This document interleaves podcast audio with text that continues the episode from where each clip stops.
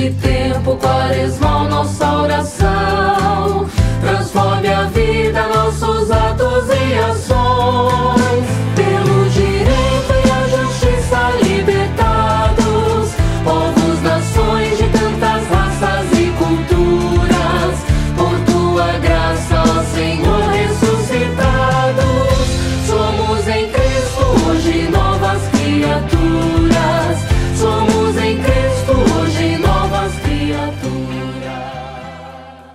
Mensagem do Padre com Monsenhor Luiz Antônio.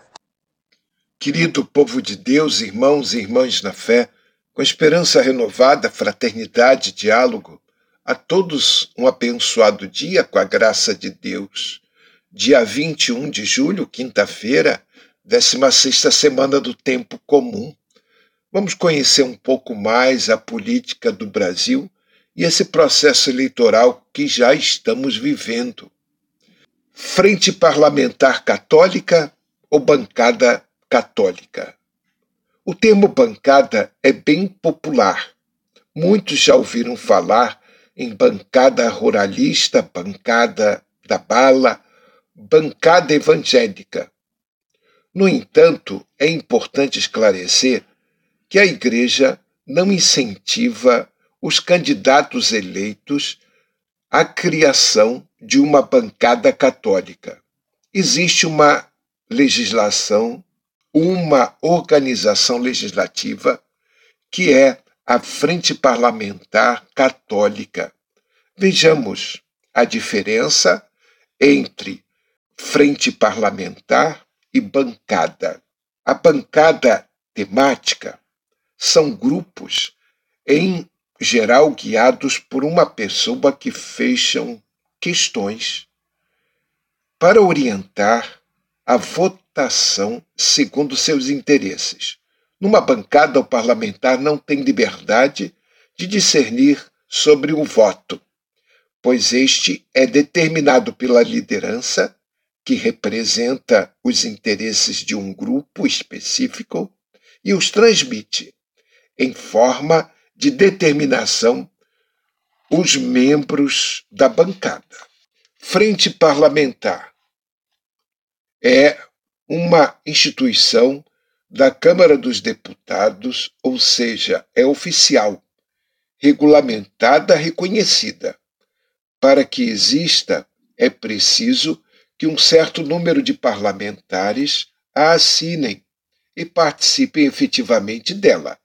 Esse grupo se reúne para discutir, refletir e defender interesses comuns, não só dos católicos, mas também de todos.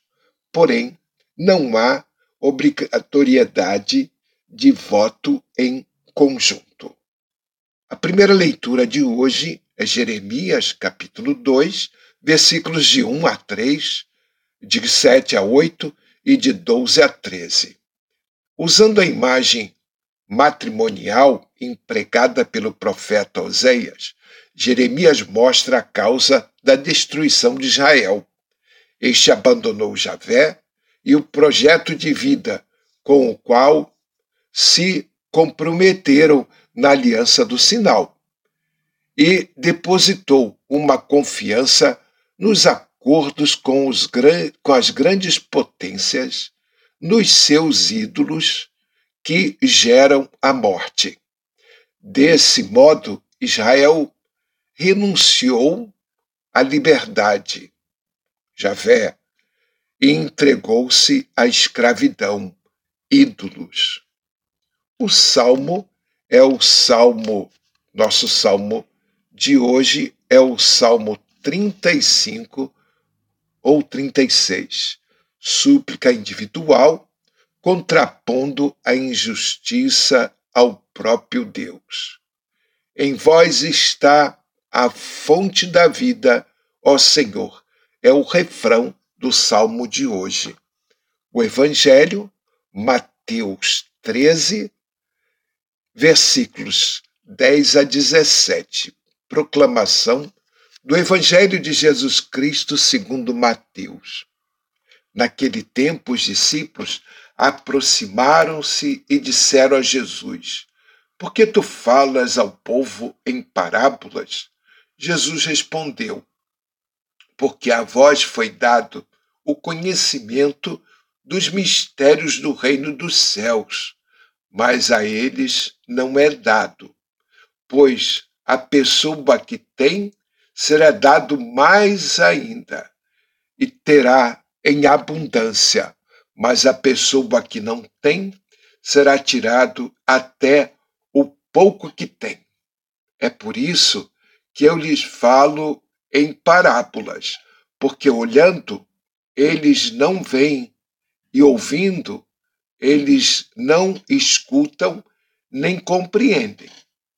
Desse modo, se cumpre nelas, neles a profecia de Isaías: havereis de ouvir sem nada entender, havereis de olhar sem nada ver, porque o coração deste povo se tornou insensível. Eles reuniram, ouviram, eles ouviram com má vontade e fecharam seus olhos para não ver com os olhos, nem ouvir com os ouvidos, nem compreender com o coração, de modo que se convertam e eu os cure. Felizes sois vós, porque vossos olhos veem e vossos ouvidos ouvem. Em verdade vos digo, muitos profetas e justos desejaram ver o que vedes e não viram. Desejaram ouvir o que ouvis e não ouviram. Palavra da salvação. Os mistérios do reino só serão conhecidos por aqueles que já tiverem acolhido Jesus como Messias. Os discípulos aceitar Jesus como Messias, mesmo nos seus fracassos, faz compreender as contínuas dificuldades que sofre a implantação do reino dos céus. E isso é, um, é uma bem-aventurança. Rezemos. Senhor Jesus, Faz-nos sentir teus passos, especialmente nos momentos mais difíceis da missão, sem renegar-te jamais. Paz e bem, assim seja, um dia abençoado para todos e nos preparemos para as eleições. É o dom de Deus que faz do amor fraternidade